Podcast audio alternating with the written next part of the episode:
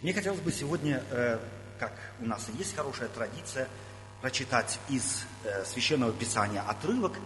То есть мы всякий раз во второй части нашего общения учимся читать Библию вместе и э, учимся смотреть на написанное и понимать больше, чем, так сказать, буквы написали или, так сказать, буквально можно прочитать. Итак, я читаю вместе с вами из Евангелия от Матфея, из 20 главы, читаю с 29 стиха.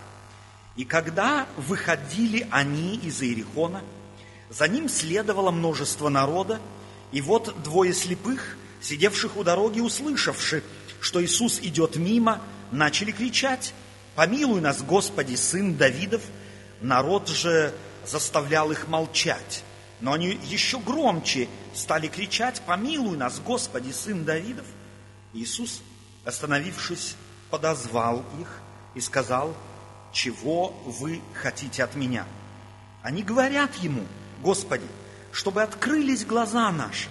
Иисус же, умилосердившись, преклонился, э, прикоснулся к глазам их, и тотчас прозрели глаза их, и они пошли за ним. На первый взгляд, привычная для Евангелия история, привычная для Библии история, связанная со встречей Иисуса Христа и нуждающихся людей. Интересно, может быть, с самого начала отметить, что Библия дает и совершенно определенные, если можно так сказать, географические данные. Это дает некую уверенность. Происходило все после того, как Иисус Христос был в городе Иерихоне, и по сегодняшний день этот город есть. Да, если кто-то бывал в Израиле или просто так немного на Ближнем Востоке разбирается, то мы знаем, что такой город есть. Он выходил из Иерихона. И вот двое слепых, сидевших у дороги, услышавши, что Иисус идет мимо, начали кричать «Помилуй нас, Господи, Сын Давидов». Короткая информация – но она очень много в себе, э, в себе содержит. Прежде всего, эти люди были иудеями. То есть это были верующие люди. Люди, которые знали Священное Писание, люди, которые надеялись на то, что придет Мессия и избавит их, то есть на Избавителя надеялись. И люди, которые были информированы на тот счет, из какого колена, из какого царского рода этот Избавитель должен прийти – Скорее всего, они об Иисусе уже были наслышаны. Они были наслышаны о нем, что Он может исцелять, что Он может помогать. Я могу себе представить, что люди, которые страдают тем или другим недугом, естественно, стараются и уже неоднократно старались свой от недуга избавиться. Больные люди стремятся избавиться от недуга, страда, от которого страдают. Я могу себе представить, что если они были от рода больные, то уже и родители их неоднократно пытались им найти для них врачей, которые помогли бы хоть как-то им избавиться от этого недуга. Но все было бесполезно. Как происходит с нами в нашей жизни, если мы поставили себе цель какую-то и опять и опять пытаемся этой цели добиться, и всякий раз она у нас не получается. То есть добиться ее не получается, все валится из рук. И это мы делаем раз, и два, и три, э, пол жизни, одну треть ее. То какая реакция появляется у нас? К какому решению, в конце концов, человек так или иначе приходит? Он разочаровывается, правильно же? Он разочаровывается в себе и в конце концов приходит к выводу, что, собственно говоря, наверное, не стоит. Это не мое я к тому не призван, это у меня не получится, нужно что-то другое делать. Я могу себе представить, что у этих слепых, изведавших походы к врачам, изведавших различные методы и способы излечения от их болезни, тоже, так сказать, разочаровались во всех им известных методах. И вдруг они слышат, что мимо проходит Иисус.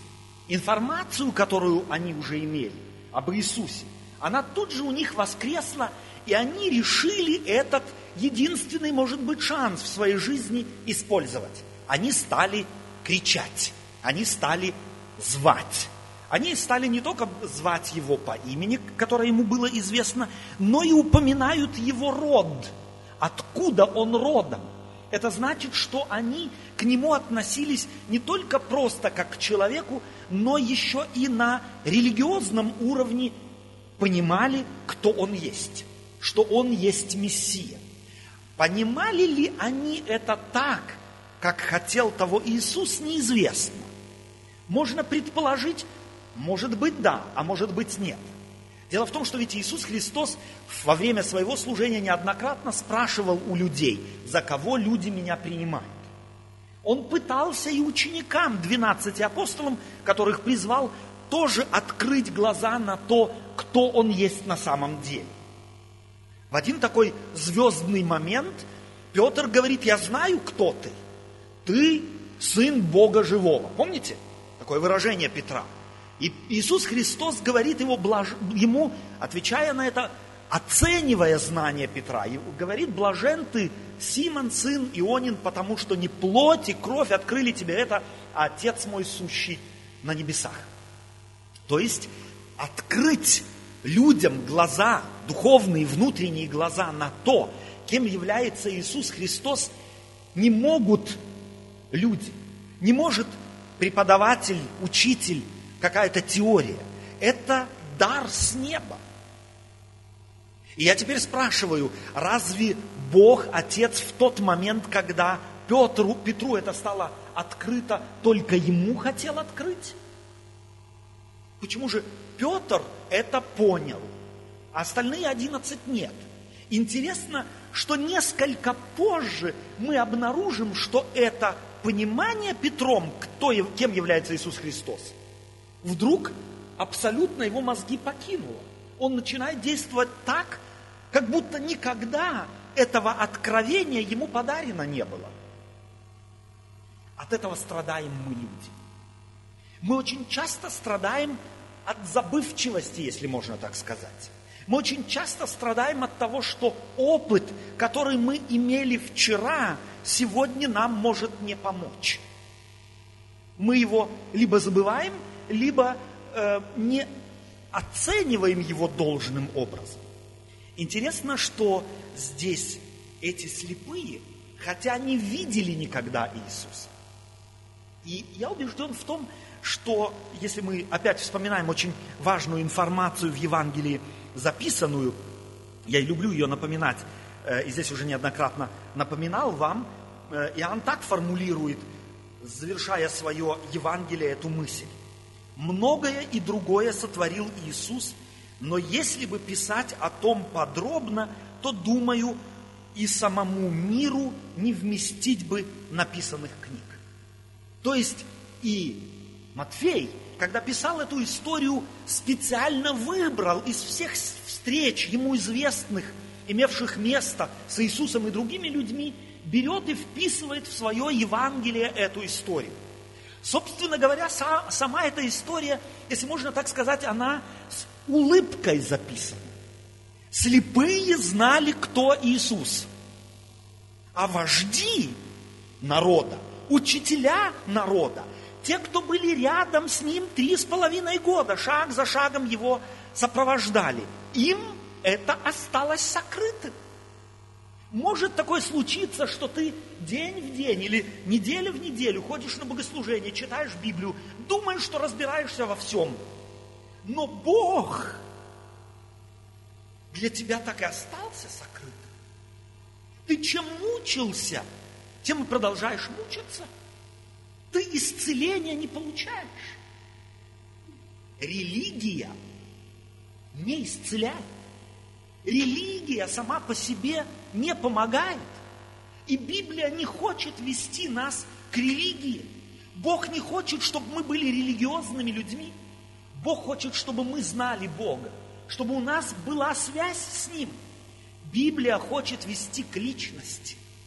И то, что мы здесь делаем, если делаем, молимся ли, поем ли, если мы все это делаем, из рели... чтобы удовлетворить нашу религиозную потребность, то мы можем выбрать любую другую религию. Нам будет пользы ровно столько же.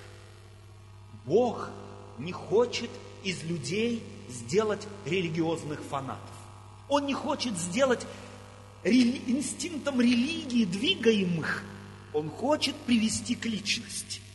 Эти люди, слепые, не стали молиться, они стали конкретно кричать и звать личность. Иисус, помоги нам. Они знали, к кому обращались. Их исповедание здесь записано. Они говорят, мы знаем, кто ты. Ты сын Давидов. Другими словами, ты тот, кого нам Бог обещал для того, чтобы спасать людей. Это было их исповедание.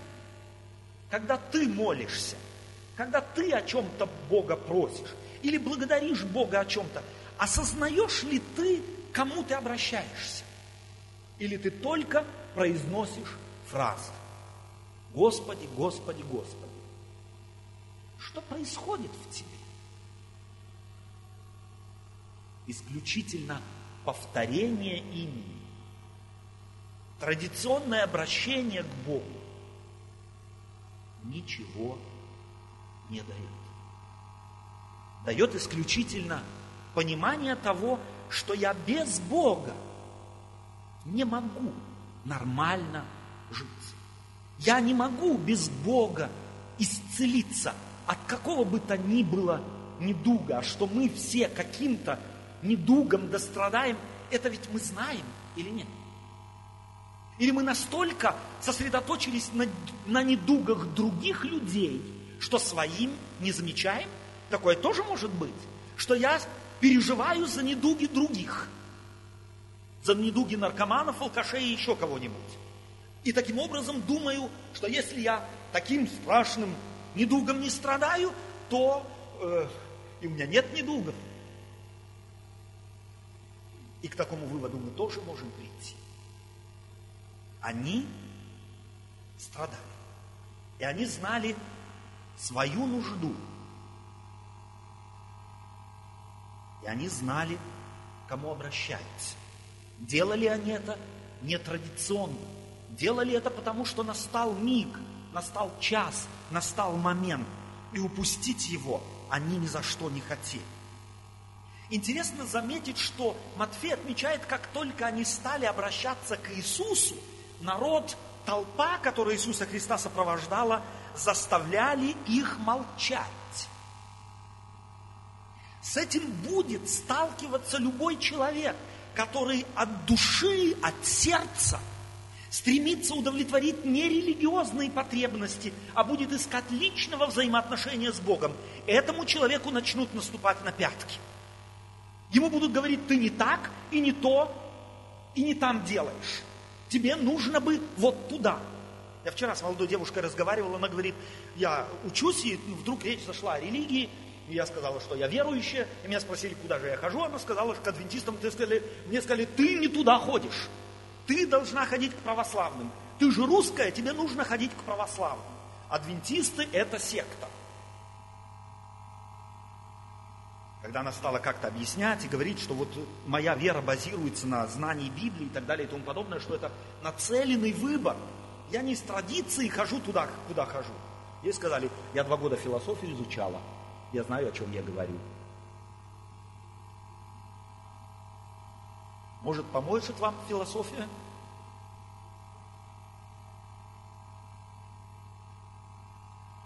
Если ты действительно от сердца начнешь искать взаимоотношений с Богом, простите, я в третий раз повторяю это, потому что это важно, а не будешь искать удовлетворения религиозных потребностей, то тогда на твоем пути могут возникнуть препятствия. Тебе будут говорить, что ты что-то делаешь не так. Но не слушай людей. И, между прочим, не слушай, может быть, обязательно этого внутреннего голоса. Попробуй проверить все Словом Божиим, Библией. Народ же заставлял их молчать. Смотрите, какое массивное слово здесь Матфей употребляет. Народ заставлял их молчать. Здесь не говорится, народ говорил им, перестаньте, вы нам мешаете. Они заставляли. Я могу себе представить, что за этим скрывается еще и физическое насилие. Может быть, их взяли и оттащили в сторону, подальше. Но это лишь усилило их желание видеть, э, э, обратиться к Иисусу. И Матфей так и формулирует здесь свой рассказ. Но они еще громче стали кричать, сын Давидов, э, так, помилуй нас, Господи, сын Давидов. Если у тебя появится эта внутренняя потребность, она должна появиться у любого человека. Человек, Бог вложил в человека потребность общаться с ним, как с источником жизни, источником любви, источником, если хотите, мира душевного. Эта потребность есть у людей. Мы ее или вокруг нас, эту потребность мы стараемся удовлетворить целым рядом, если хотите, суррогатов, различными песенками, различными историями. Посмотрите, что делается вокруг нас. Нас кормят на самом деле, простите за, может быть, не очень удачную фразу, но нас кормят подножным кормом. Это девушка в э, Австрии, которую там 10 лет тому назад похитили, теперь она 8 лет спустя освободилась. Все каналы телевизоров полны. Все интернетные страницы полны этой истории. Ну и что, что я знаю теперь, что она выбралась? Ну и что, что я знаю, что он там с ней делал? И всем же хочется знать, что он там с ней делал 8 лет. Всем хочется в этом углу побыть и вы, вытащить из нее всю эту информацию. Почему? Да потому что есть у нас внутренняя пустота, есть вакуум, и его мы хотим заполнить какими-то сенсационными вещами. И масс-медиа знает, чего нам легко продать. Сенсация. И мы говорим, а ты слышал? А ты видел? Я по радио слышал, что 10 миллионов телезрителей только в Австрии смотрели эту передачу, первое интервью с этой девушкой. 10 миллионов. Прибавьте сюда Германию и многие другие страны. 80 телеканалов купили у центрального государственного телевидения Австрии право на показ этих, этого интервью. 80 телеканалов. А сколько радиостанций, газет, журналов? Зачем? Чтобы продать нам с вами сенсацию. Эти каналы не покупают что-то, чтобы потом на этом сидеть, на этой информации. Они покупают, чтобы эту информацию упаковать и нам продать, потому что оно продается. У человека есть потребность. Потребность заполнить вакуум души. Заполняем мы подчас ее пустотой. Эти люди знали, кому обращаются. Они знали, что у него есть ответ на их нужды. И они говорят, помилуй нас, Господи, Сын Давидов. Интересно, что Матфей подтвержда, подчеркивает одну интересную деталь. Он говорит, Иисус, остановившись, подозвал их. Разве это не странно? Кто из них был слеп? Иисус или они? Они. От кого бы должно ожидать движение вперед? От слепых к зрячему или от зрячего к слепым? От зрячего к слепым. Ведь Иисус милосерд, правильно? Он пришел в мир к слепым, чтобы их избавить. Но эти несколько метров он к ним не подходит. Почему? Потому что Иисус Христос хочет, чтобы ты сам себя испытал, действительно ты его хочешь или нет. Он их подзывает, чтобы они не только устами исповедовали, чтобы они делом подтвердили свое желание. И это может быть ответ на вопрос многим людям, которые говорят, я верю в душе, зачем мне церковь? Ну зачем она мне? Поверь мне, это нужно.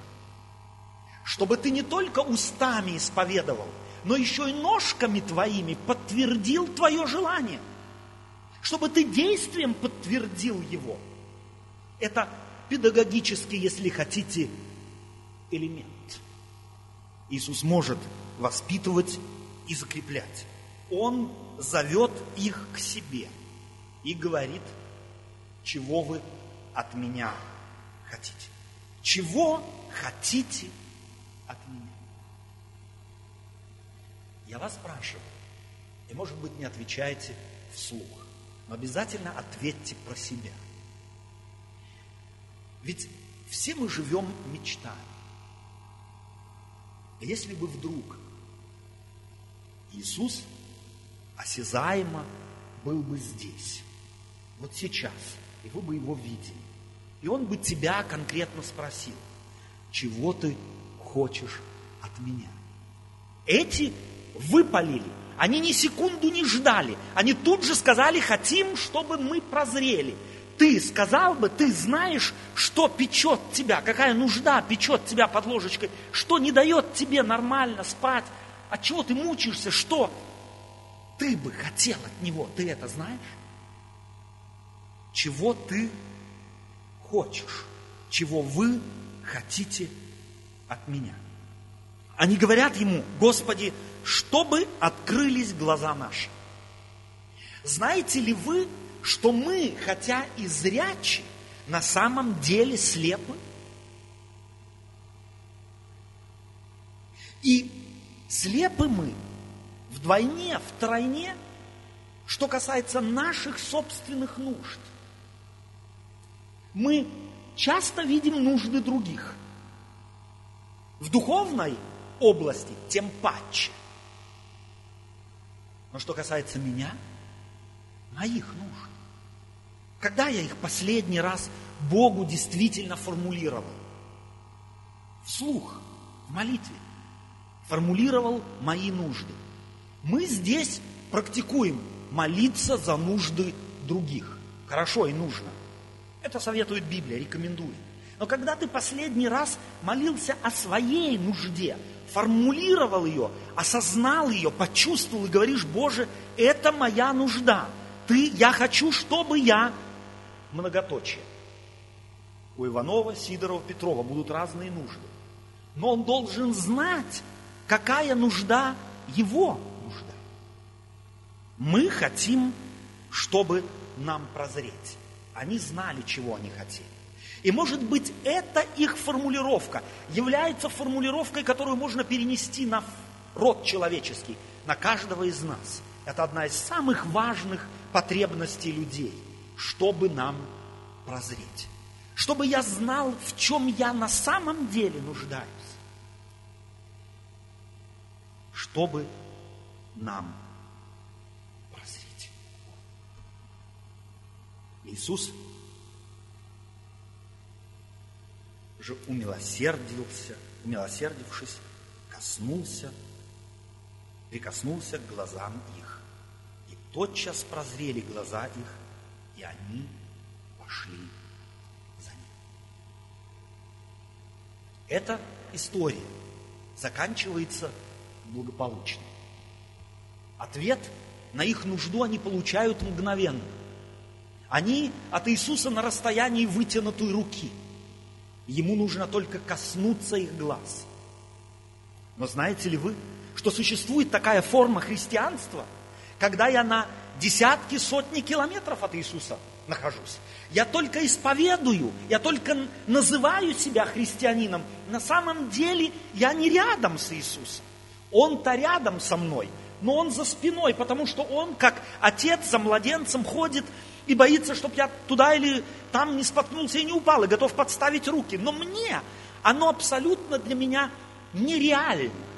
Я сейчас вспоминаю мое врезавшееся в моей памяти мое переживание, когда я первый раз с сыном, которому было 11 месяцев, пошел гулять в парк.